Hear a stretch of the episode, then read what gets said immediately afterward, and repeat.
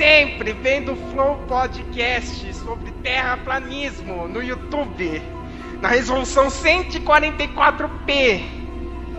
Caso não escute praticamente o Meloncast de hoje. E no programa de hoje, vamos falar sobre um dos mestres do terror moderno, Mike Fleming. Para comentar junto aqui, temos ele, que é praticamente um mestre das artes visuais, senhor de Bauru, Geraldo Bosco. Como é que tá, meu filho?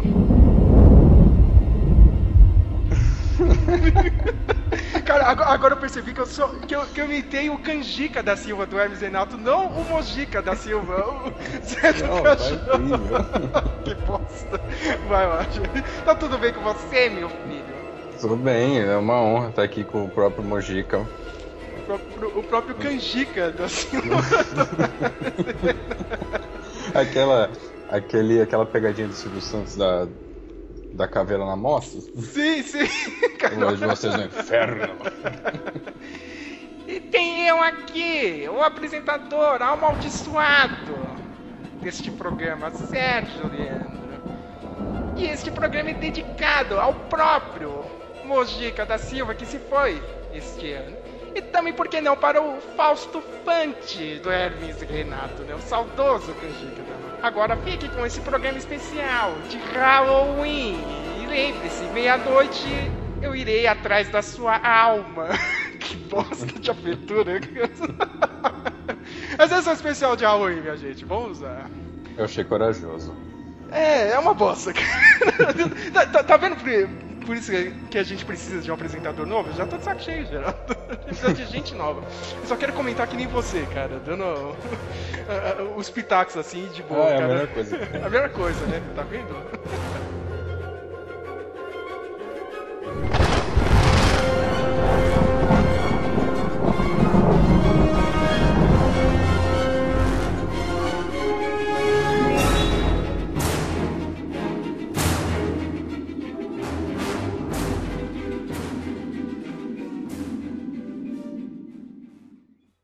Begin. We invite you into our circle. If that's you, give us a sign.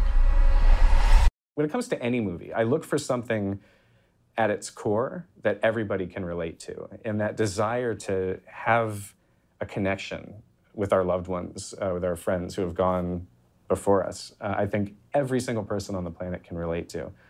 And to put this flat piece of wood down in front of you, as, as simple as the alphabet, and say all it takes is to use this instrument and you'll be able to achieve that connection. Um, it's one of those things that seems so too good to be true.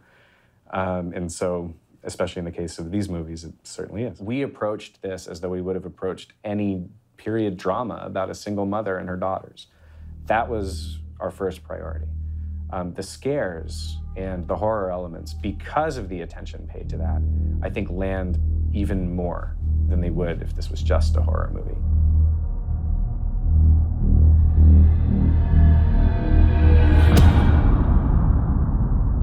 O primeiro filme que eu fiz review no primeiro especial de Halloween era um filme do Mike Flanagan, olha só. Só que eu tenho essa coisa que às vezes eu não, eu não presto atenção quem é que tá dirigindo, sabe? Lá no longínquo ano de 2014, que eu fiz um review sobre o Oculus. Entendeu? E ele foi voltando, assim, cara, tipo, do nada, ah, outro filme do Mike Flanagan, sabe? Toda hora ele aparece aqui. Mas realmente eu, tipo, eu só fui me ligar quem é esse cara e o tanto de sucesso que ele estava fazendo quando eu vi essa série aí do Netflix, né, a primeira temporada, The Hunting of the Hill House. E quando ele foi escolhido para dirigir a sequência de O Iluminado, né? Stephen King veio aqui, ó, deixou ele, tipo, ó, esse aqui é meu protegido agora, né, meu? Isso aqui é o escolhido, entendeu? E, e, ano passado eu fui ver algumas obras desse senhor, né, cara? Bom, vamos ver, né, cara? Porque o cara tá super apadrinhado aí pelo Stephen King, por outras pessoas, né, cara? Meu, Quentin Tarantino adorou o Doutor Sono, sabe, meu? E ele também trabalha junto com a Amblin, né? Essas séries aí do Netflix aí, as duas temporadas da Mansão são produções também da Amblin do senhor Steven Spielberg. Então Mike Flanagan não é um cara qualquer, né? Ele começou a carreira dele ah, no longínquo ano de 2003, né? Olha só, Geraldo, você tinha quantos anos em 2003? Eu, eu, eu gosto de me sentir velho agora quando eu vejo uma data dessa. Olha, dois, 2003 eu tinha 3 anos. Olha só, 3 Fiz anos. né? quatro, fiz 4 em novembro. o cara tinha acabado de sair da faculdade, ó. Ele cur- cursou é, mídia eletrônica e filme. Olha, olha só, hein, cara. E a gente reclamando aqui de produção multimídia. Na Unip da vida, né, mano? Mas olha Fez o curso- NIP, Mark Flanagan. Fez o NIP e tá, tá fazendo sucesso aí, né? e pós em teatro, né, cara? O primeiro filme dele já foi em Og em 2003, só que é naquela uma produção meio pequena ali. Eu tentei assistir esse filme, tentei ir atrás, só que, meu, você não acha torrent, você não acha legenda de nada. Nenhum lugar da internet, é impressionante. Tem, tem diretor que às vezes é difícil, né, cara? Você pegar as primeiras coisas assim, é meio. me- Mesmo com torrent aí na, pra facilitar a nossa vida, é meio difícil. Mas a primeira vez mesmo que eu vi uma produção dele foi o Óculos. Engraçado também, Geraldo. Eu não tava dando muita fé, cara, porque quem distribuiu esse filme. ó- ó- olha a bizarrice, eu não coloquei na pauta, cara. Quem distribuiu esse filme foi a WWE Studios. Acredite se quiser, a produtora de luta livre tem um estúdio, uma divisão de filmes. Meu Deus. Cara, eu lembro até hoje, cara, o que, que a WWE tá fazendo da vida assim, cara? Eles vão lançar um filme, cara. Aí eu fui ver, não, o filme era bom. tá ligado? Impressionante, cara. O... E foi um dos primeiros reviews que eu fiz aqui de terror. Engraçado, ele foi voltando, foi voltando, né? Esse primeiro filme, o Óculos, primeiro ele escreveu como um curta, né? E ele queria fazer vários curtas. Esse filme, só que todos os produtores e festivais que viam esse filme, não. Você precisa fazer esse filme, mas tem que ser como found footage. Ele já não queria muito isso, não? Ele acabou deixando de lado. Acabou indo pra outros projetos. O primeiro projeto dele, Geraldo, eu me senti um merda. Cara, Quando eu vi, eu realmente, cara. Que ele viu que o. Ele ia fazer o óculos ainda, né? Ele foi fazer o tal do Absente. Absente é um projeto que ele financiou pela internet, né? O pessoal foi lá, né? Doou um pouco de dinheiro. Meu, com 70 mil dólares. Eu assisti esse filme, consegui baixar no passado. Meu, o, o filme é simples. Tipo, ele usa uma Canon 7D. Tudo bem, era 2011, já tinha um tempo assim, né? Na época poderia ser uma tecnologia maior, só que, claro, né? Tipo, tem, tem essa qualidade que não é tão boa assim de cinema. Cara, mas ele faz muita coisa com, com muito pouco. Sabe, meu? Eu- literalmente. Flanagan é brasileiro?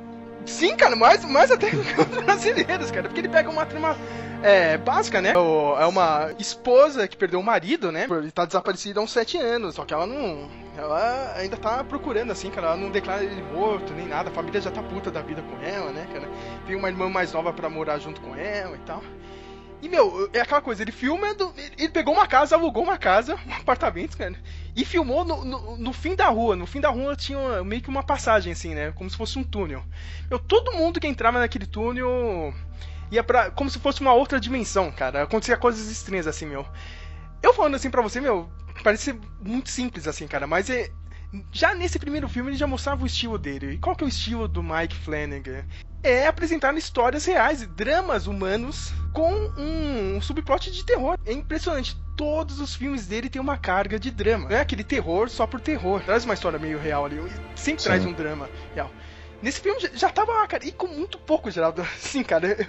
Pois eu, eu vou falar pra vo- você e as pessoas que estão escutando esse podcast tentar ir atrás do Absente. Tem uma série no Prime Video, mas não tem nada a ver, cara. Tem tentar pegar o filme aí de 2011.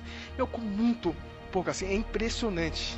E esse filme fez sucesso, né? Porque ele foi parado no Netflix e o Netflix já olhou, ó, esse cara aqui tem tem qualidade, tem que ficar de olho nele, né, cara? Vamos ver o que vai acontecer. Depois de 2011, ele conseguiu um financiamento para finalmente produzir o óculos, né, como uma versão de cinema mesmo, do jeito que ele queria. Ele entrou para Intrepid Pictures, que é um braço da Blumhouse, né? Blumhouse, uma das maiores produtoras de terror, para mim acho que é a maior hoje em dia, né? Que Sim. também tem, tem essa coisa, né, de fazer dinheiro com muito pouco, né? Eu acho que o gênero de terror é, é muito assim, né? Sim. É, é, geralmente a gente só vê a Warner fazendo filme grande, né? Sim. Com Tem, de- é um ou outro James Wan da vida que recebe um dinheirão pra, fazer uma franquia. Mas a maioria é tudo assim, né? Sim. E o Óculos foi um dos primeiros grandes filmes, assim, do, do Mike Flanagan. É engraçado, cara, que esse filme ele me lembra um filme aqui do, dos anos 80, 70 brasileiro, né? Quando eu falo cinema brasileiro dos anos 80 e 70, você já imagina o que que é, né? tem um filme chamado Espelho de Carne. Ah, é clássico. Sempre tem um filme, né? Só que, em vez da putaria, no filme do, do Mike Flanagan, o espelho era realmente é, demoníaco, né, cara? E conta a história de dois irmãos, né? O Tim e a Katie, que aliás é interpretada pela Karen Guinea, né? O meio que o espelho é, influenciou ali dentro da casa, né? Era um, um espelho antigo, né? A família comprou a casa e o espelho já tava lá. E meio que o espelho causou a morte dos pais, né? É aquela coisa, né, meu? Tentaram jogar culpa no irmão, o irmão ficou uma sobre custódia. E a irmã seguiu a vida, né? Só que ela tinha um plano de voltar para casa e se vingar do espelho. Olha só, tentar destruir o espelho. Porque tem aquela coisa, né, meu? É impossível fazer isso porque o espelho é muito poderoso. E aqui nesse filme, o Mike Flanagan também mostra muita habilidade. Aqueles planos meio malucos deles, sabe aquela câmera lateral que ele pega e joga em todo o filme, toda a uhum. série? Aqui já tinha começado assim, né? Já começou a colocar todo o estilo dele, meu. E a atuação, né, cara? Ele tem outra coisa assim que ele é muito bom também, né? Ele é extremamente habilidoso para trabalhar com criança. Percebeu isso, Gerardo?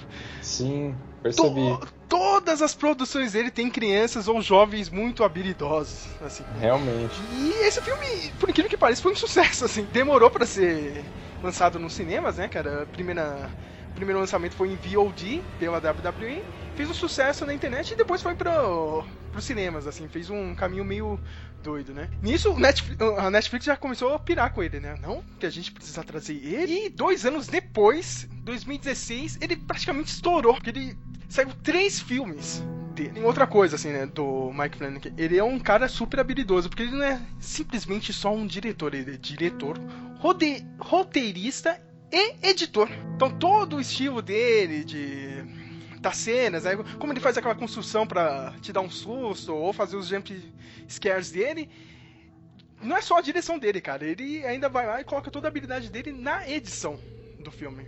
Ele gosta de estar no controle do filme.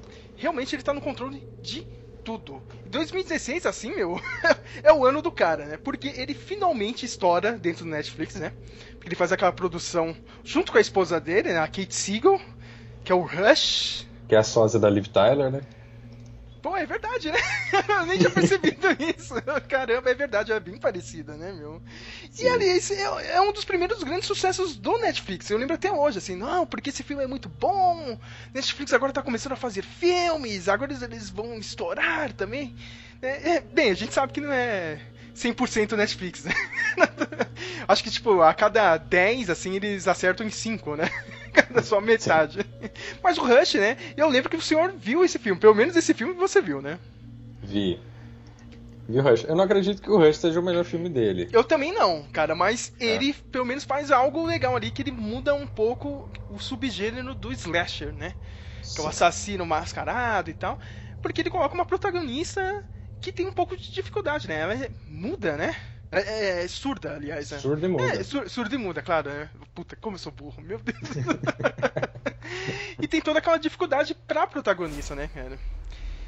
Então, pelo menos ali ele já deu uma inovada, assim, cara. Eu achei muito legal, eu tava revendo hoje aqui antes de gravar. Neste mesmo ano teve um filme também que saiu junto com aquele super ator mirim, que é o Jacob Chamberlain, né?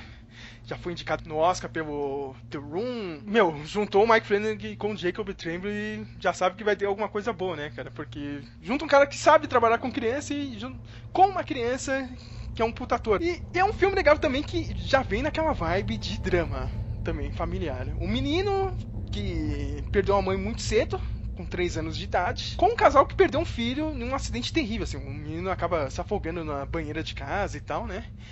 Mas o que acontece? O menino, ele, ele, que é adotado pelo casal, ele tem uma habilidade interessante, Geraldo. Ele, tudo que ele sonha acontece quando ele está dormindo. Entendeu? Olha só. E só que tem aquela coisa, ele tem as coisas boas que ele sonha e tem a coisa ruim. A coisa ruim é um monstro que já vem desse desse trauma quando ele perdeu a mãe, né? Ele fala que é o homem cancro. E, e, e o próprio menino tem essa pilha, porque ele sabe que, que tá acontecendo e ele tenta ficar acordado assim, à noite toda hora. É tipo como se fosse um Fred Krueger, só que reverso, entendeu? né? Se a pessoa dormir, não é que ela vai ser atacada. Se ela dormir, ela, o que ela sonhar, vai acabar atacando quem tá no mundo normal, entendeu? Legal. E, meu, e aquele, de novo, né, Geraldo? Aquele drama de, de família, né, cara? O, o, o casal perdeu um filho, assim, meu. No, no, tá indo pra um novo desafio, né, cara? Eles adotaram uma criança, uma criança também necessitada de alguém, né? Junta esse drama junto com a parte do paranormal. Fica bem interessante. De novo, né? O Mike Flanagan sempre com esse lance de drama. Tem um outro. O, meu, outro filme, Geraldo, é, é o milagre do, do terror sabe? É. Porque ele faz a continuação do Ouja, ou o Udia, né, cara, como dizem os americanos, Udia. O primeiro filme de 2014 é uma merda. cara, sabe, clássico filme de adolescente. Ah, vamos brincar com o tabuleiro de ódio aqui. Né? Ah, não sei o que, invocamos um, um espírito aqui. Ah, nossa, começa a dar uma merda. Bem, bem filme de adolescente de terror, sabe? Sabe? Uhum. Sabe que é uma bosta, né? E tava vindo naquela coisa, né? O produtor do filme era o Michael Bay, né? Ele tem um ah, contrato ah, com a... beleza. É, que, que, beleza, né? Ele tem um contrato com a Hasbro, né? A Hasbro tava naquela, ó, deu certo Transformers, agora eu quero fazer filmes dos meus joguinhos de tabuleiro. Fez aquele Battleship, né? Horrível! E tiveram a coragem de fazer o um filme do Oja, né, cara? Aliás, hoje, esse tabuleiro já é uma bosta, né, cara? Ah, pra, ven pra vender tabuleiro hoje na, na Re-Rap, é isso? É, é cara. Aliás, o Brasil nunca comprou isso, né, Geraldo? Eu não sei você na sua adolescência, mas a minha a gente brincava. Ou é aquela brincadeira do copo, ou do, ou do compasso. compasso. Aí, ó. É, hoje é, é, é, muito brincadeira de fantasma, só que fantasma playboy, sabe? Comprar... É fantasma gringo. é, fantasma gringo é impressionante, né? Cara, e ele faz um puta milagre, porque o 2, ele resolve fazer uma prequel deste filme. para contar a história de origem do espírito que é invocado no filme original. Eu aqui para você e pro e para quem tá escutando, eu já logo falo, cara, nem precisa ver o filme de 2014, vai pro 2. Que é a história de origem, que se passa no, em Los Angeles nos anos 60. Cara, ele dá um show, o Mike Flanagan, por causa da ambientação do filme. Ele, fa ele faz aquelas coisas, sabe? Tipo de. Já, lembra do Clube da Luta que o Time Durden mostra lá, que ele tá mostrando os filmes? Ó, oh, meu, aqui no canto direito sempre eles colocam uma marca para falar que tem que trocar o filme e tal, né, meu? Ele Sim. coloca isso no filme. Parece que você tá vendo um filme dos anos 60, entendeu? Ele coloca o logo antigo da Universal e tal. Toda a ambientação é perfeita e a história é bem legal, né, cara? Porque, de novo, drama de família. Uma mãe com duas filhas, né? A mãe perdeu marido e ela não tem dinheiro, né? Ela tá tentando ganhar vida. E ela faz aqueles truques de charlatanismo, sabe? Tipo, ó, oh, eu consigo entrar em contato com um ente seu que já morreu, né? Aí faz todo aquele. aquela coisa, aquele. pra enganar as pessoas, né, cara? Uma das filhas assusta os clientes, a outra acende a vela, entendeu? Beleza, né? Só que estão tentando ganhar vida, né? Vão tocando a vida desse jeito até que um dia a filha mais velha com os amigos entra em contato com o tabuleiro de loja, né? Ela fala, ó, oh, meu, foi legal isso aqui, meu, dá pra você fazer algo mais interessante, né? Pra você enganar os clientes, né? Só que o que que acontece? A filha mais nova realmente consegue entrar em contato com os fantasmas, né? E os espíritos us usando o tabuleiro de hoje. E a, a, menina consegue quebrar as três regras, né? Que hoje já tem três regras simples, né, cara? Você não pode é, jogar num cemitério, você sempre tem que dizer adeus e você não pode jogar sozinho. Hoje, a mina consegue fazer os três, cara. O do cemitério foi meio involuntário, eu não vou dar spoiler aqui, entendeu? Mas... Ela joga sozinha no cemitério e vai embora. É, cara. Mas, cara, impressionante. Essa menina, a filha mais nova, cara, que atriz, assim, Geraldo. Eu não sei se ela é muito boa ou, ou o Mike Flanagan consegue extrair uma puta atuação da menina, sabe, cara? E de novo, meu, cara, construção de jumpscare perfeita, meu, cara. Ele não se apoia muito nisso, mas o, os, poucos, os poucos que ele realiza, assim, dentro do filme são muito bem feitos. Cara, câmera na lateral de novo, cara. E aquele dramão de família, assim, né, cara? Porque tem, tem, uma parte assim do filme que a, minha, eh, que a mãe da, da criança fala assim, ó, oh, meu, você nem vai pra escola, você vai começar a trabalhar aqui comigo, entendeu? A gente vai começar a chamar um monte de espírito aqui, dane-se escola, sabe? E é uma das primeiras produções que tem ele, o Henry Thomas, né? Um dos chaveirinhos do Mike Flanagan, que é importante frisar isso, o Mike Flanagan tem vários atores, né, que trabalham junto com ele e fica voltando agora em vários filmes. É que nem o Tarantino, né, cara? Sempre chama os mesmos atores e o Henry Thomas, né, pra já Pra quem não lembra, ele é o garoto do ET, o extraterrestre, o Elliot, né? E agora, no, depois de várias décadas, teve um ressurgimento na carreira dele com o Mike Flanagan, né? Nesse filme ele, ele interpreta um padre, né? O padre da escola das crianças. E o cara tava on fire, né? Foi pro Netflix, né? Já teve o sucesso do Rush, foi lá, fez uma adaptação de um livro do do Stephen King, que é piada interna aqui do blog, né? O Gerald's Game, o jogo do Geraldo. Eu não tenho nada a ver com esse filme. Não tem nada a ver. Queria dizer isso. Mas a piada é besta por causa do nome do filme, aqui todo mundo faz essa piada aqui no blog. Impressionante, cara. Que era um casal, né, cara, que estão numa uma casa de férias ali no campo, né, cara? O marido a mulher gostam de fazer uns joguinhos, né, mesmo? O cara acaba. Ah, é, colocando umas algemas na esposa, né, cara? Na hora do, do vamos ver, como diz o Faustão. Só que o cara tem um ataque cardíaco e acaba morrendo e a mulher está presa e não tem como sair da cama. É uma puta premissa. É, é eu lembro do Matheus, assim, ele falando, tipo, não, eu nunca vou ver esse filme, cara. É muito. uma história muito cretina, assim, cara, mas é bom porque, tipo, meu, o cara trabalha muito bem entendeu? Com uma premissa simples assim, porque a moça, a, esposa, né, cara, vai perdendo a cabeça, né, cara? Porque é uma situação horrível, ela tenta de tudo, né, cara? Tentar tirar a mão da algema. Claro que ela vai se ferir com isso e tal, né? Meu, essa adaptação chamou ainda mais a atenção do Stephen King, que chamou ele para dirigir a continuação de Doutor Sono.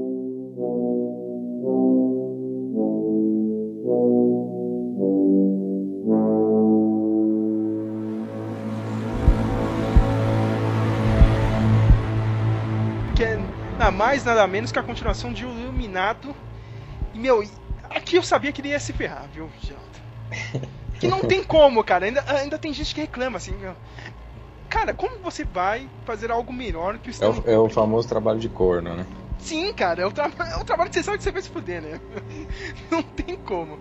Mas para mim, eu acho que ele fez um bom trabalho. Para mim foi um dos grandes destaques assim de 2019. Eu acho que o cara conseguiu fazer um bom trabalho, assim, meu. Não... É, ele, ele assumiu o controle do carro a 90 por hora sem freio e não bateu, né? e não bateu. E o mais importante, Ginaldo, eu acho que ele colocou o estilo dele. Eu achei que isso aí foi importante. Colocou. Sabe, não, não, eu não vou ficar tentando imitar o Stanley Kubrick mesmo. E vai ser isso aqui, ó. Eu faço desse jeito. Se você não assistir os meus outros filmes, foda-se. Entendeu? Eu faço isso aqui, cara. E ele foi corajoso, cara. Ele chamou outros atores, né, pra interpretar papéis dos filmes clássicos, né, cara? Ele poderia ter, sei lá, metido essa coisa aí da tecnologia nova, né, cara? Tentar fazer o Jack Nixon em CGI, a Wendy em CGI, e ficar uma merda, né? Mas ele não, ele foi aí bancou os atores, né? Novos e, Sim. e fez as cenas assim, cara. Eu gosto muito do Henry Thomas, né? Que faz o cara do bar. que eu... Nossa, eu nem lembrava que era ele. Não, não, nem que o cara do bar é o Jack Torrance, né, meu? Uhum. O, o, o DN acaba indo no bar, faz, tem aquela mesma cena, né? Que o pai dele teve no Iluminado, só que é com o pai dele, cara. E o Henry Thomas, eu acho que ele mandou bem como, Jack, como, como Jack Nixon. Cara, não é. foi tão ruim, não. É o Henry Torrance. É, é Henry Torrance. Desculpa. Não, tá bem, cara. é melhor que jogo do Geraldo. Eu sabia que ele ia se ferrar, meu. Não tem como. Eu ainda vejo gente assim, cara, meu. Ah, nossa, o filme é uma bosta, não sei o quê. O filme realmente não fez dinheiro, mas eu, eu já vi uma galerinha assim falando bem. O próprio Tarantino falou muito bem do filme. Ele falou, meu, tipo, é o terceiro filme do ano aqui, de 2019, sabe? O cara realmente gostou. Eu acho que o Mark Flanagan tá indo bem assim na carreira, pelo menos na parte do cinema. Porque na TV ele já é realidade.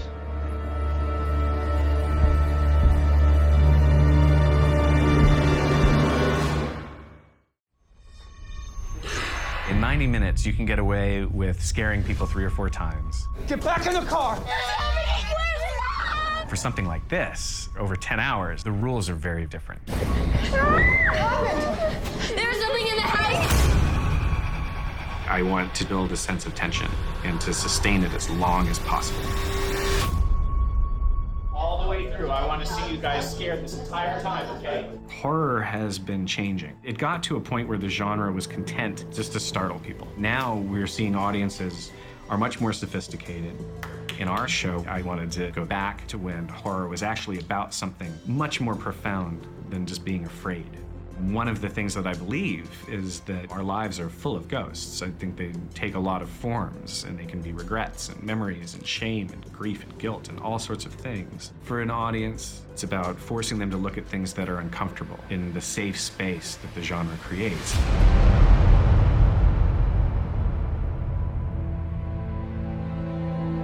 Maldição da Mansão Hill, The Hunting of Hill House, que é um puta drama familiar, né, Geraldo? Sim. Eu te enchi o saco no passado pra assistir essa série, cara. Eu escrevi, fiz review e tal, meu. Mas eu quero saber de você, Geraldo. Depois de eu encher tanto saco pra você assistir, ó, cara, realmente você gostou? O que, que você achou dessa obra do Mike Flanagan? É, não, realmente eu demorei muito pra assistir. Eu lembro que ela saiu. Aí eu falei, ah, série de terror e tal, mas Do Netflix, né? o Netflix é, ficou meio um preconceito com série de terror. A gente tá com preconceito com Netflix, pra falar a verdade. Tam- também, né? De, de tabela. De tabela. Tá foda mesmo. É. Aí, aí eu acabei deixando um tempo passar, mas teve um dia que meu pai até gosta bastante de terror, né? E viu a série lá, eu falei, pai, vamos, vamos assistir? Aí a gente maratonou, em dois dias a gente terminou ela. E assim, eu fiquei muito impressionado, porque eu não esperava nada daquilo. Eu acho que tem. É o que, é o que você falou, o Mike Flanagan tem muito essa, essa preocupação em te fazer entender os personagens e a história. Então, você se importa antes de tudo com a história e com os personagens, para depois você é, pro, pro horror te atingir de um jeito diferente, sabe?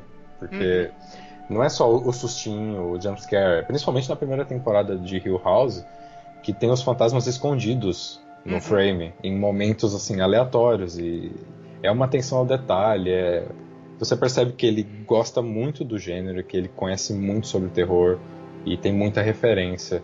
E eu acho que é isso que faz o trabalho dele se destacar, sabe? Vamos lembrar que a primeira temporada, né, ela é, é uma adaptação, né, de um livro clássico do mesmo nome, né, é da Shirley Jackson. Conta a história de uma família que, na versão da série, são duas passagens de tempo. Em 1992, né, quando a família era jovem ainda, quando se mudaram para aquela casa, né, é... O Hugh e a Olivia Crane. O Hugh é o Henry Thomas, né? Pra variar. e a Olivia Crane é a Carla Gudino, que é outro chaveirinho do Mike Flanagan. Eles se mudam com os filhos, né? A Shirley, o Steven, a Theodora e os dois. o- os gêmeos, né? O Luke e a Nell. Eles vão pra uma mansão e, e o intuito da família era reformar a mansão para poder revender, né? Só que nesse período aí de reformas acontece uma tragédia, né? A, a, a mãe da família, né, a Olivia, acaba morrendo. Isso começa uma, uma série assim de, de coisas ruins pra família. Vão durando até a parte adulta das crianças. O pai acaba se distanciando, né, dos filhos. Cada um vai pra algum lado do país, um com seus próprios demônios, né? O Luke, ele acaba indo pro mundo das drogas, né? Uma das filhas acaba virando acho que é uma psicóloga, uma psiquiatra, né, cara? Que é, é até a Kate Siegel que faz, né, meu? Pra Sim. mim é o, é o melhor personagem dessa primeira temporada, cara. E ela tinha uma- um lance meio, né, meio iluminado, né? Ela conseguia ter um contato com, com pessoas mortas e tal, né? Só que aí tem uma nova tragédia, né, cara? É o suicídio da Nell. Que é interpretada pela Victoria Pedretti, que volta agora nessa segunda temporada. Aliás, Geraldo, ela tem só três trabalhos na vida, meu. As duas temporadas aí do com o Mike Flanagan e uma temporada daquele seriado You. Já começou com os três pés na porta, né, Sim, carreira. cara, porque ela tá muito bem, cara. Muito é bem. super elogiada, assim. E é legal da cena que tem aquela coisa, né? Que, tipo. Você vê o- os personagens né, né, no tempo atual e aqueles flashbacks, né, de 1992 pra gente entender o que aconteceu, né, cara. Durante essa primeira temporada a gente fica naquela, meu, por que, que eh, a, a mãe morreu, né? E por que, que todo mundo tá sendo amaldiçoado, né, cara? Aquela coisa horrível, né? E tem uma coisa muito interessante nessa primeira temporada, eu acho que você vai concordar, né? Ele trouxe aquele conceito de assombração atemporal, né, cara? Que vai do futuro pro passado. É impressionante. Sim. Isso, eu caí pra trás quando tem aquele episódio da Nell, cara, que a gente vê, né, quem era o fantasma lá da, da mulher que quebra o pescoço e tal. Por- porque ele humaniza tanto os personagens que ele humaniza até os fantasmas, né? Isso que eu acho interessante. Ele Sim. te coloca na perspectiva do fantasma. E- Esse é o grande lance do. Pelo menos essas duas temporadas, que eu acho que também teve bastante disso na segunda temporada, né? É, é uma coisa meio os outros, né? Da Nicole, da Nicole Kidman. Sim, sim. A primeira temporada foi aquele sucesso, cara. Eu- E eu vi todo mundo começar a comentar lá fora. É engraçado isso. É- é- é- Tem algumas coisas assim que o Netflix ele, ele vende bem lá fora e pro nosso mercado ele não vende tão bem. Sabe, ó, assista o. Como é que chama? O Cobra Kai, mas não assista essa série aqui pro Brasil. Eu fico puto da vida. Cara, eu preciso ver alguém de fora recomendando, assim, pra entrar no meu radar. Porque eu lembro até hoje, quando saiu aqui no Brasil, meu, todo mundo cagou. Sabe? Sim. Mas, mas agora ela fez tanto sucesso e o pessoal tava num hype pra essa segunda temporada que teve gente que começou a assistir a primeira. Assim, eu conheço um colega meu assim, não, vou assistir a primeira pra ver qual que é, depois eu assisto essa segunda aí, que é o Blind Manor, né? A primeira pra mim é perfeita, Geraldo. Cara, tipo, o cara realmente conseguiu dosar muito bem o drama familiar. Eu, eu quase não considero uma série de terror, sabe, cara? É mais um, eu fiquei muito ligado ao drama de todo mundo ali, meu Uhum. sabe? E, e no final você ainda é agraciado com momentos de terror, né, cara? Cara, lembra daquele jumpscare, meu, no carro? Puta Nossa. que pariu, cara. Não, não, teve, al- não teve ninguém que não tenha dado um pulo. cara, Como não cena. lembrar do trauma? Cara, até eu, meu, eu já tô acostumado, meu, macaco velho aqui, meu. Eu já vi um monte de filme, assim, cara, eu consegui dar um pulo pra trás, meu. Meu, puta sucesso. Mike Flanagan, Mike Flanagan depois, né, partiu pra dirigir aí a continuação de Doutor Sono. E pra segunda temporada, né, Bly Manor, ele ficou meio que de. Ele, ele escreveu um tratamento, assim, principal pra temporada e dirigiu o primeiro episódio. Essa segunda temporada, ela é uma adaptação de um livro também que é muito famoso, é o The Turn of the Screw, do Henry James. E tem outra coisa, assim, Geraldo. Eu comecei a assistir Hum. e, como eu sou burro, eu esqueci que era uma adaptação de um livro. Mesmo passando os créditos, assim, ó, é adaptação de um livro, eu não liguei, né? Tô assistindo, assim, cara, primeiro, segundo episódio. Olha, parece que eu já vi um filme com uma história parecida e é verdade. Porque este livro já teve várias adaptações nos anos 60, 70, 80 e 90 em várias mídias. Na TV, no cinema, no teatro. E eu vi um filme com aquela Lily Sobieski em 2006. e o pior, Geraldo, no mesmo ano, ah, agora 2020, em fevereiro, saiu um filme também adaptando esse, é, esse livro Ô, louco. chama The Turning, aqui no Brasil se chama Os Órfãos. E olha só que bizarro, também é uma produção da Emblem. Eu acho que eles, ó, vão jogar na- na- nas duas mídias. O que der certo, deu certo, o que deu errado, beleza, entendeu? Eles fizeram um filme e a série de TV pro Netflix. O filme Caramba. é horrível, Geraldo. É com aquele moleque do. O principal do. Do Stranger Things, ah, meu, que ele fez o It também Aham. Ele faz o papel da criança, do, do menino, né? O irmão da Flora. Cara, mas pensa num, num personagem chato, tá ligado? Porque da série, engraçado, a gente até gosta do menino, assim, cara. Ele é meio doidinho, assim, né? Depois a gente tem explicação durante a série. Mas no filme, é- meu, ele é intragável, sabe?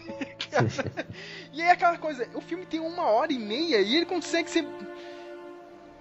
Ser muito ruim. Cara, tudo bem, ele não tem todo o tempo que a série tem. A série, a série teve umas 9 horas, né, de adaptação. Cara, mas dá Sim. pra, pra você fazer algo decente. Né? Tem aquela Mackenzie Davis no papel da, da tutora, né? Da professora da- das crianças, né? Meu, e. e é horrível, assim. tipo, eu, eu vi depois da série também, cara. Eu já tinha assistido a série, já achado o máximo, né? Segunda temporada do Blind Manor. Aí foi, eu fui assistir o filme, putz, meu. E eu, e eu já tô dando toque aqui, cara. Não assistam um filme, cara. Ou assistam só por curiosidade, que nem eu fui fazer, cara. Mas não, não- meu, é melhor você investir nove horas da sua vida numa minissérie do que uma hora e meia dessa bosta de filme. Diz recomendação. Disco... É isso aí mesmo, cara. Nem vou tentar é, repetir o que você falou. Mas É. falando da segunda temporada, né, Geraldo? Ó, a maldição da Bly Manor, né? Como foi assim na primeira temporada, né? Não dá pra você falar que é um terror, né, cara? É- É uma história de amor, né, cara? Ou como eles dizem, né? O romance gótico. eu gostei muito dessa segunda temporada, né, cara? A gente tem que. Claro, dar um desconto porque o Mike Flanagan não estava envolvido totalmente na produção. Então, pelo menos para mim, teve umas coisas assim que eu não. Eu olhei assim, cara, é um, muito com, comum, assim, cara. Caiu meio nos clichês de terror, né, cara? Mas essa segunda temporada, né, a gente acompanha a história de uma garota, né, americana que vai para Londres, né? Ela está fugindo de uma coisa que aconteceu com ela, né? Que era a morte do seu noivo. Só que nos primeiros episódios, claro, né? Isso não tá tão claro assim, né? Ela vai trabalhar como professora de duas crianças dentro de uma mansão bem afastada de Londres, né? Em Bly. São crianças especiais, né? Crianças que perderam os pais, né? o tio é meio que o pegou a custódia das crianças, só que o tio, né, ficou tão abalado assim que ele nem visita as crianças, né? Ele contratou a professora, vai lá.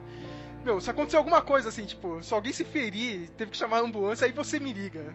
Do resto, não precisa nem me ligar, né, cara? Ótimo trabalho de tio, né? Muito bom. O tio que por acaso é o Henry Thomas também. É, Henry Thomas de novo, né, cara? Numa puta atuação assim, cara. O cara tava demais assim, meu.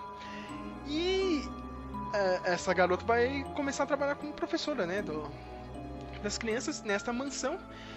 E ela é uma au pair, né? Isso que é legal, cara. No filme não é au pair, tipo, é só professora mesmo. Mas na série era uma au pair, né? É meio que professora, meio que uma segunda governanta ali da, da mansão, né?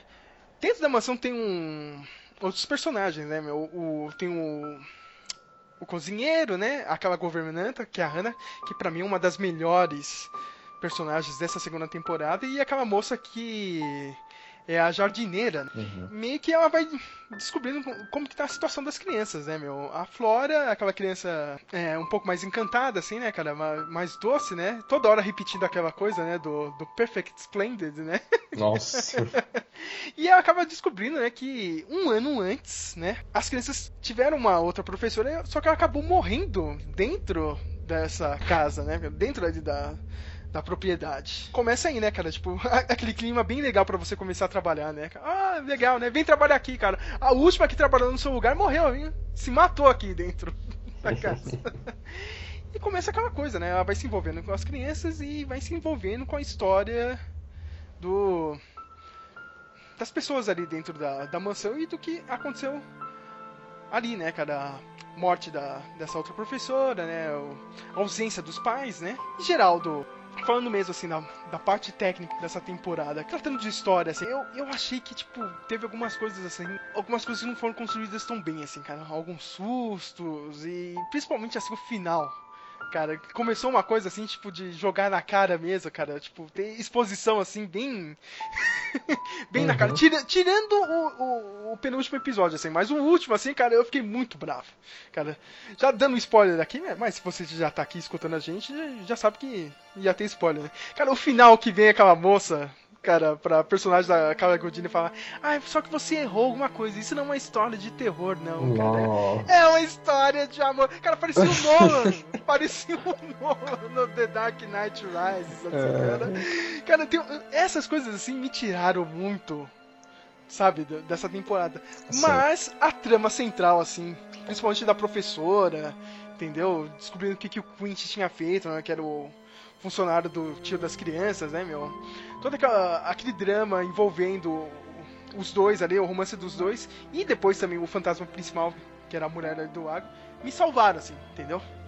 Eu até esqueci aquele lance de ficar procurando fantasma nessa temporada, assim, cara. Eu vi alguns no primeiro episódio, só que depois eu larguei a mão porque eu tava achando a história bem legal, entendeu? Independente de ficar tentando achar que, hora, que horas que eu vou ser a, que eu vou levar um susto ou vou achar algum fantasminha. Eu não sei você, cara. Eu, eu, gostei da história, entendeu? Mas tem algumas coisas assim que, tipo. Não sei, parece que faltou o Mike Flanagan lá, né? Uhum. Ah, eu acho que, por exemplo, a primeira temporada ela tem uma estrutura muito, muito bem estabelecida. Ela divide a história em, em presente e passado, e aí cada episódio vai te contar sobre um dos filhos, né?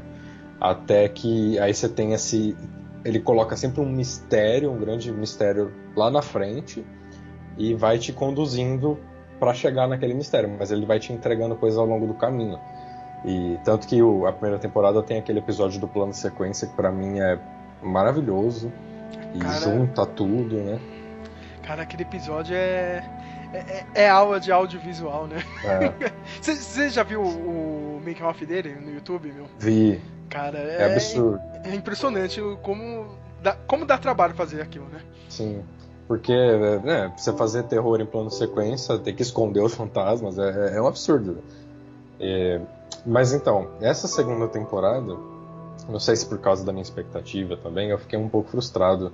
Porque eu sinto que apesar de ser uma história muito interessante, os personagens serem cativantes e tal, é, parece que ele tá te prometendo esse mesmo, a revelação de um mistério também, só que ao longo do caminho ele vai explicando, explicando, e você fica naquela antecipação, mas não parece que nunca chega, sabe?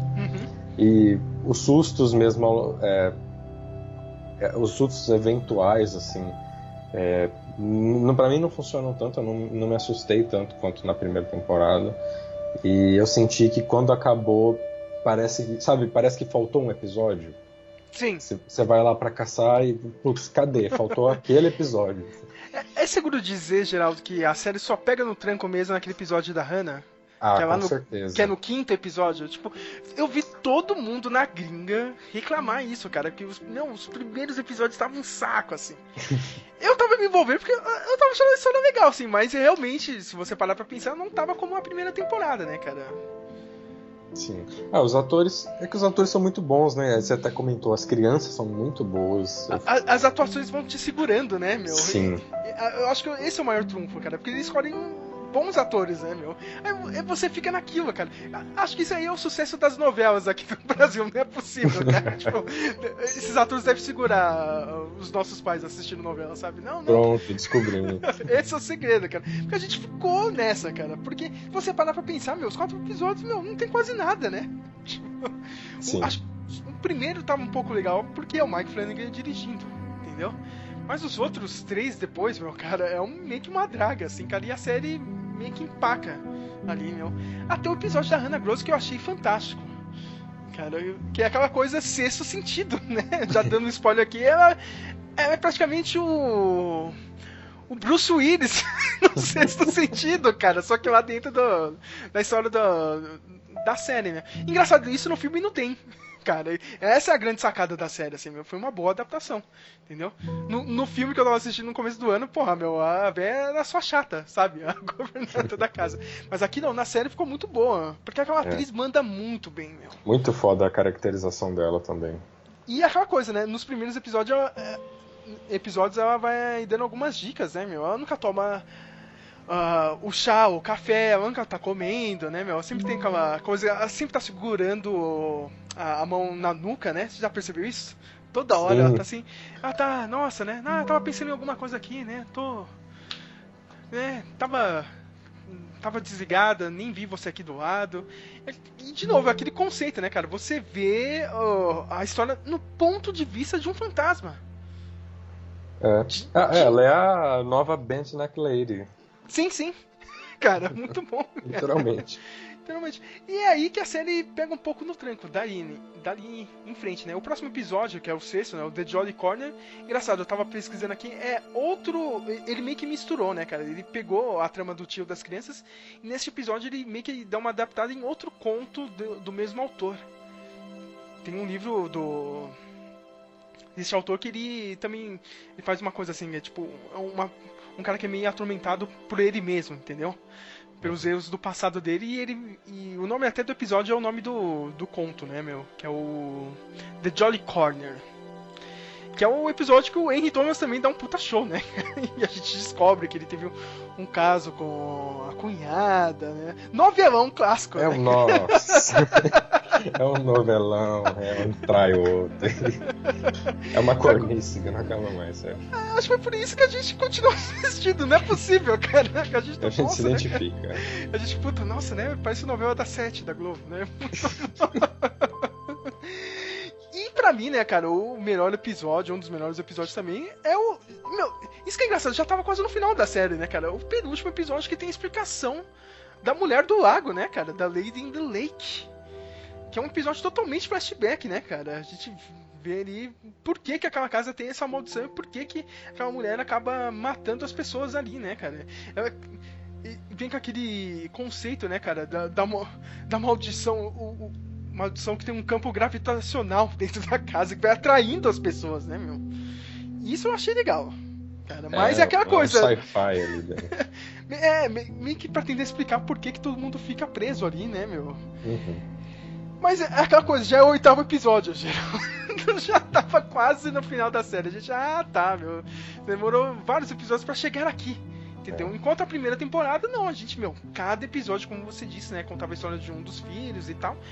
E tinha aquele lance mais de terror mesmo, cara. No, tinha o dramão, né, cara, mas conseguia te assustar mais. Aqui parece não, cara, tipo, ele pendeu mais pro lado do da novela mesmo e do romance, tal, do, do romance gótico. É, dá pra dizer que nesse sentido ele foi mais bem sucedido que o Guilherme Del Toro quando tentou fazer aquele Crimson Peak. Ah, isso é verdade. Isso é pior que eu gosto desse filme. Mas, mas é, é, mas é, tipo, eu gosto, mas eu. É só pra assistir uma vez, sabe? Uhum. eu não vou rever de novo, cara. Enquanto essa segunda temporada eu tava assistindo, me deu vontade de rever a primeira. é, eu também. Eu, eu não sei se. É, acho que você também ficou, né, com essa mesma sensação. Que é tipo, é, né? Vontade de ver esses, esses atores de novo, só que com aqueles mesmos personagens, né? Voltar e revisitar.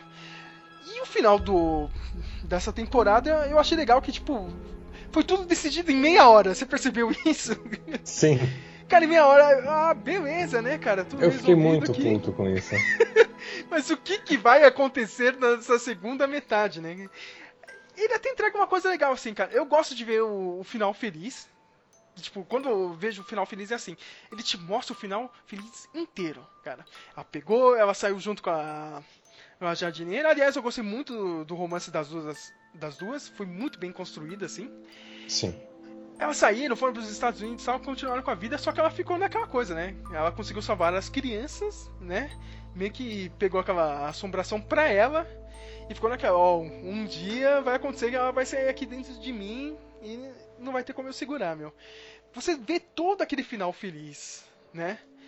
Só que aí no final ela, ela não aguenta, né, cara? Eu, eu gostei pra caramba, assim, do final. Mas, tipo. cara, o, o, que me decepcionou, Geraldo, é quando a Carla Gugino realmente termina de contar a história. segunda temporada.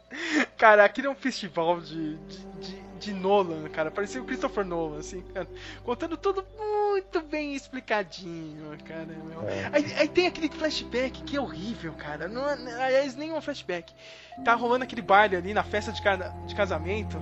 É muito brega. Aí tem a edição, cara. Eu tenho certeza, o Mike Flanagan não faria isso, Geraldo. Se ele tivesse editando, ele não faria isso, cara. Foi aquela coisa bem de no... fim de novela da Rede Globo. Aí ele tira, tá ligado, os personagens, né? Ó, essa aqui era a Flora, hein? Era a menininha, só que ela não lembra mais da história. Aí passa ela dançando junto com o Henry Thomas, cara.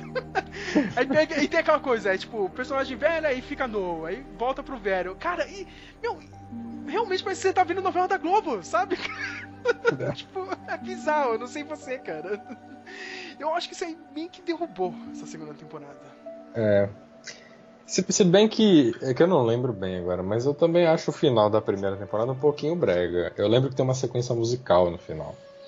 Ah, mas ainda vai, né? Mas ainda vai, é. é não se compara. Cara, meu, o final dessa segunda, meu final de casamento, porra, meu final, final de casamento é, é o maior clichê da dramaturgia brasileira, meu. Cara, como você pega isso, cara, e coloca numa série? É isso, gringa, é. Cara? Mansão da Mansão Bly é uma novela das oito. Sim, cara. Mas ainda me segura, viu, Geraldo? Não sei porquê, cara. Pelas atuações mesmo, como a gente tava falando, assim. Sim. Gostei muito das crianças, cara. Aquele lance do Quint, cara, de ele realmente conseguir entrar no, no corpo lá do, do menino, depois ele ensina isso pra, pra namorada dela, dele, né? Que eu esqueci o nome agora. Muito bom esse podcast, que eu sempre esqueço o nome das pessoas. Cara, aquele lance que é explicado mesmo na, na série, né? nos primeiros episódios, o menino, né, cara, todo atirado pra professora. Eu falei, meu, que porra é essa, né, cara? Aí tem toda aquela explicação, não, que o Quint tá conseguindo entrar no corpo e tal, né, do, do menino. Eu acho que isso pra mim, pelo menos, salvou, cara, mas infelizmente, acho que faltou o Mike Flanagan, né? Sim. E dessa temporada, Geraldo, eu já falei de todos os episódios assim, cara, mas qual que realmente, assim, tipo, vai, te chamou a atenção mesmo, cara? Isso aqui foi uma puta produção. Ah, eu, eu acho que foi o da, o da Hannah Gross, que conta a história dela. Porque ele é, um, ele é o twist, né? O maior twist da, da temporada. E eu gosto muito de como a história é contada. Eu, eu me lembro um pouco, não sei se, se é bem isso, mas tem aquela série Castle Rock. Putz, eu ia lembrar disso agora! É. Puta, muito bem lembrado, Geraldo. Se eu não me engano, tem um episódio nesse nível também nela, né? É que a, aquela senhora ela tinha Alzheimer, só que não era um Alzheimer, né, cara? O Alzheimer dela, na real, era ela conseguia viajar no tempo, né, meu? Uhum. doença. Ela voltava para as memórias dela em outra parte ali do. Da vida dela, né, meu? Aí voltava. Essa, é esse conceito de tempo fluido, não existe presente, não existe passado. É, e eu, acho só que essa temporada repete muito isso, né? Acontece várias vezes, chega uma hora que dá até uma cansada. Mas pra mim o mais forte da, das duas, das duas temporadas, é que o Mike Flanagan sempre pega um, um tema central para trabalhar o terror. Acho que na primeira temporada, temporada o terror é o trauma, né? Os fantasmas eles vêm como traumas do passado, que tem essa tem essa ambiguidade de você pensar que os meus, ah, os meus fantasmas são as coisas mal, resol- mal resolvidas do meu passado que eu carrego comigo para minha vida. E, e na segunda temporada, como é um, um novelão gótico, é, eles até colocam essa, essa ideia do, do terror como os relacionamentos, né? Ou o fim dos relacionamentos e tipo o amor como algo que fica mesmo depois que tudo acaba. Então seria esse o fantasma, né? Ou a obsessão da, da mulher no lago. Então acho que esses temas maiores que ele trabalha na, nas duas temporadas são o que fazem elas terem essa força. É o grande forte mesmo, né, do, do Mike Flanagan, né? O cara realmente conseguir pegar o- outros temas, né, cara? Os dramas, assim, da, da vida real e... Uma, uma coisa mais humana, né, cara? Do que simplesmente jogar é, susto na sua cara, não sei o que, não sei o que, maldição, fantasma, sabe? E eu acho que ele... Por, por isso que a gente gosta dele, assim, cara. Mesmo ele não estando nessa temporada, assim, né, uma, de uma, tendo uma presença mais forte. Engraçado agora é ver os próximos projetos dele, né, meu? Que ele tem outra minissérie, né? Pra fazer agora no Netflix, chamada Midnight Mass. Você percebeu esse nome, Geraldo? Midnight Mass? Esse Midnight Mass é o nome do livro da personagem no filme Rush, ah, que é uma escritora, né? Ela impressa pra amiga dela, vizinha lá. Ah, eu tenho um livro aqui que eu Nossa. escrevi e tal, meu. Eu já tava revendo, eu não tinha percebido isso. É, chama Midnight Mass. E acho que agora ele vai, vai realmente fazer uma série, né, cara? Deve ser os contos do, que estão naquele, naquele livro, né? Só que não É o- rolou, né? O Pode falar. Flanagan verso. Flanagan verso, né, cara? Cara, se eu te contar que tem umas teorias do, do Oja aí que na real ele tá é, junto com o filme Exorcista, você vai cair pra trás, cara. que, meu, ele é filho da mãe, cara. Ele pegou umas coisas assim, cara, que faz sentido, entendeu, meu, cara? A- a- no filme que ele dirigiu, esse Oja 2 ali, tem coisas bem parecidas com a personagem do Exorcista, assim, cara. A personagem do Exorcista, ela só ficou endemoniada porque ela jogou um joguinho no Oja. Se você. Verdade. É, cara. E tem Verdade. outras coisas assim, cara. Tipo, no Oja 2 ela tem. Ela fica com o olho branco, ela entorta pra trás, ela sobe pela parede, né, meu? Então tem umas coisas assim que interligam, hein, ó, cara. Não tem essa, hein, meu? O cara, o cara é malandro. Ele vai ter essa série, né, o Midnight Mass, que eu acho que ele também vai dirigir alguns episódios. E outra minissérie chamada The Midnight Club, que vai adaptar obras do escritor Christopher Pike. Só que ele só vai ser co-criador e produtor executivo. Bom lembrar, em geral, da primeira temporada aí do da Maldição do da Mansão Hill, ele foi tudo. Acho que ele só não atuou, cara. Ele foi produtor, roteirista, diretor e editor de todos os episódios. Nossa. Entendeu? Cara realmente era o dono da série, cara. Não é só. Ah, eu sou o showrunner da série, que nem aqueles caras do Game of Thrones, assim, cara.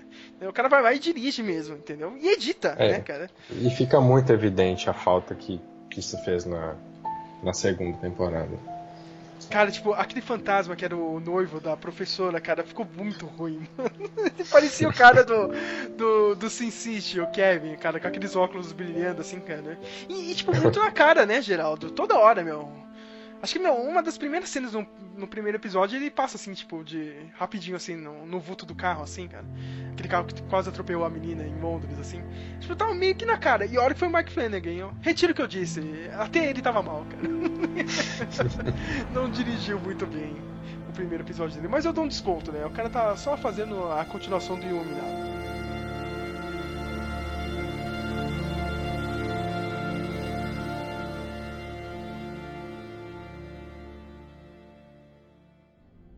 She would sleep, forget, and forget, and forget.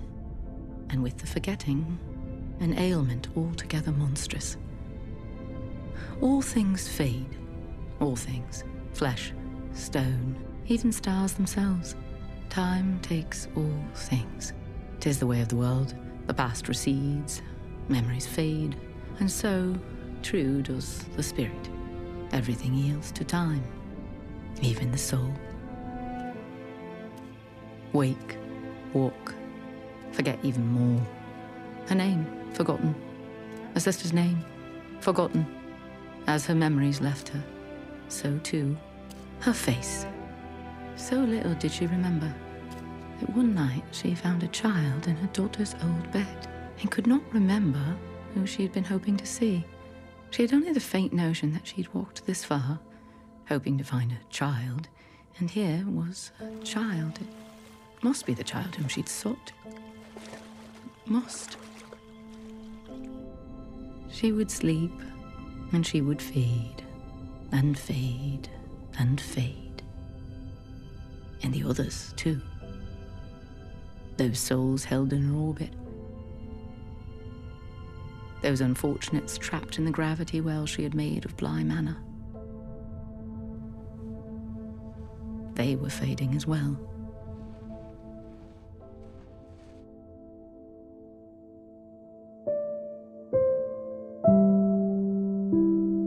Eu quero agora a sua consideração final dessa temporada do Mike Flanagan e do da Bly Manor. Eu quero notinha pra essa temporada, pra primeira também, né, cara? Já que a gente falou aqui, né, cara? Então, o que, que você achou mesmo, né? Seu review final e de tudo que você viu do Mike Flanagan, o que você mais gostou? Olha, depois desse papo, eu até fiquei com vontade aqui de fazer uma maratona do, da filmografia dele. Na real, esse episódio é pra isso. É pra isso. Eu, eu fiz tudo isso para você assistir os filmes. Pra e as mim, pessoas também que estão escutando têm que assistir, é claro. querido ouvinte do Meloncast. Eu gosto bem mais da primeira temporada, acho que ficou claro aqui. Ah, por conta de tudo que eu falei, eu acho que teve o fator surpresa também, não esperava que, que tivesse uma série nesse nível na Netflix, e uma série que, como o Sérgio falou, é, não ganhou tanto, não teve tanto alarde, ela não explodiu, e é, é, até hoje ela tá meio nichada. Então, gosto muito da primeira temporada, acho que ela é um, uma nota 4 de 5. E, e a Mansão Bly, fiquei um pouco decepcionado, principalmente com, com o fato dela me- meio que seguir a mesma estrutura, é, mas não entregar o, o mesmo nível de, de, de terror mesmo, de, Sim, sim. né? Eu acho que essa, essa fórmula, que existe meio que uma fórmula, apesar de, de terem mudanças, é- essa fórmula vai ficar um pouco batida se ele não rever algumas coisas. Então, não sei se existe já um planejamento para uma terceira temporada, mas acho que vale rever algumas coisas, porque não sei se ela, ela sobrevive tanto tempo. Cara, é- vai ser difícil também arranjar outro, outra mansão, né, cara? tipo, cara, é um gênero meio fechado, né, cara? Mansão Sim. assombrada. O que, que ele pode fazer? Resident Evil agora, sabe? jogar a mão pra ele. Jogar pra ele esses filmes do Resident Evil. Não, não, por favor, não. Não faça isso, Netflix. Meu Deus do céu. cara. Mas é difícil mesmo, cara. O que, que ele pode fazer? Eu acho que ele vai partir pra outras, né? Essas duas séries aí que eu falei. É. Porque não. Não sei, né? É, pô, eu achar. o- outra mansão, outra coisa parecida assim, cara, vai ser é repetitiva, né? Claro, né, cara? E mas sei lá, acho que é meio difícil achar um, um tema tão bom, né, cara, Pra encaixar nessa dinâmica de mansão assombrada. Sim. Mas é. apesar de tudo, ainda gosto muito. Acho que tem muito. Tem muita coisa diferente sendo feita ali com o terror e, e quem gosta de terror mesmo sofre um pouco, porque a gente tem que ver umas coisas bem ruins. E... Cara, Mas... você não sabe que eu vi de ruim esse ano até agora. eu é. tenho que escrever lá o, o, o guia. E já deve ter saído. Você que tá escutando o episódio já saiu o guia. Esse ano tá uma bosta, hein? Sérgio Guerreiro garimpando aí os filmes pra indicar depois. Cara, Alexandre Daddario, hein? Olha, vou te falar, hein, minha filha. Me ajuda a te ajudar, hein? Porra, tá difícil. Aquele meme do soldado segurando as facas, né? O Sérgio. É... tá, tá, tá, difícil, hein, minha filha? Mas, enfim, é... gosto muito da, da temática e dos atores e do, do, dos personagens. Do, do nível de produção também. Acho que tem tem muito um cuidado com o gênero, um respeito pelo gênero de terror. E pra, pra Mansão Bly eu dou três, três estrelas de cinco. É, mas assim, muito, muito empolgado para ver mais coisas do Mike Flanagan e ver as coisas que eu não vi ainda. E dizendo pro James Wan tomar cuidado que esse posto dele tá ameaçado faz um tempo já. Tá bem ameaçado, hein, cara? Eu, eu, eu, eu, vou fazer aqui o advogado do Mike Flanagan. Eu acho que já tomou, sabe, cara? Tomou.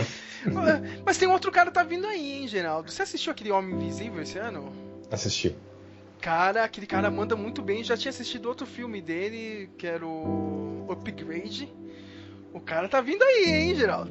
Eu esqueci o nome dele, mas olha, esse Homem Invisível para mim foi um dos destaques do ano, cara. Eu gostei pra caramba. Entendeu? Não sei é, você, você achou normalzinho, você não gostou? Não, gostei também. Eu acho que quanto, quanto mais gente, melhor. Não, a Blumhouse ela tira leite de pedra, é impressionante. Cara. É sempre uns filmes assim que você não, não, você não dá nada, assim, aí você vai assistir, então, pô, os caras estão estão fazendo coisa boa aí. Pra mim, essa segunda temporada valeu pelas atuações, né? Eu gostei da trama central entendeu? Mas, mas, mas ela não tem o mesmo impacto que tem a primeira temporada, né? Você realmente sente que ela é meio arrastada, principalmente os os quatro primeiros episódios, meu Deus, cara. Olha, eu tava assistindo mais pela trama mesmo. Me parecia que eu tava assistindo a novela da Sete. Tá, tipo, é, eu vou continuar porque eu acho que uma hora vai acontecer aqui, né? Aconteceu, só que meio que demora, né? Eu vi com meu pai, ele dormiu bastante. Seu pai, é, ó, ó, o seu pai é um bom termômetro, né, cara? Quando, quando os pais dormem é porque tá uma merda mesmo. Né? Ai, isso aqui eu queria apresentar pra minha mãe, cara. Minha mãe gosta dessas paradas de espírito assim. Eu não tive tempo de mostrar pra ela, cara. Não sei se ela vai querer assistir ou não, mas ela, ela adora isso, né, cara? Ela já ela vai pra religião de espiritismo e tal, ela adora isso. mas essa, esta segunda temporada realmente faltou o Mike Flanagan ali. Eu entendo, tava fazendo o Dr. Sono e tal. A primeira realmente bem melhor.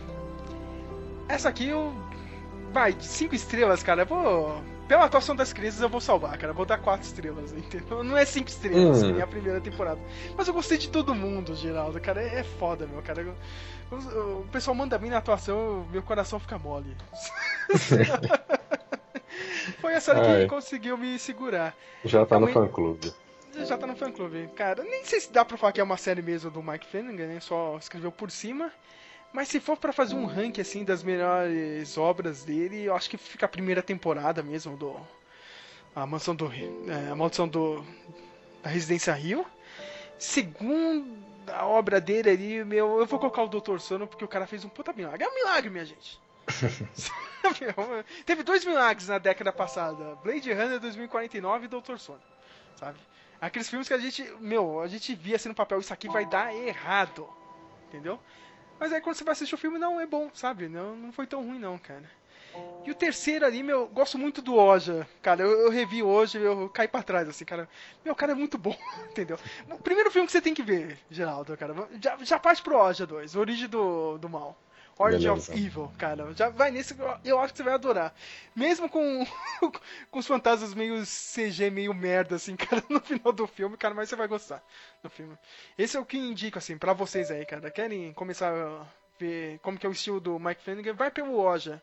Origem do Mal. Origin of Evil. E olha só, já era, hein, Geraldo, cara.